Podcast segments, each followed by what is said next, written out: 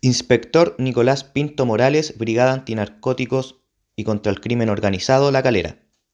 En la madrugada del día de ayer se realizó un control terrestre antinarcóticos en la plaza de peaje El Melón, en donde se fiscalizó un bus proveniente de Antofagasta con destino Santiago, en el cual uno de nuestros ejemplares caninos da una alerta en tres bolsos, los cuales transportaban 20 kilos 819 gramos de cannabis,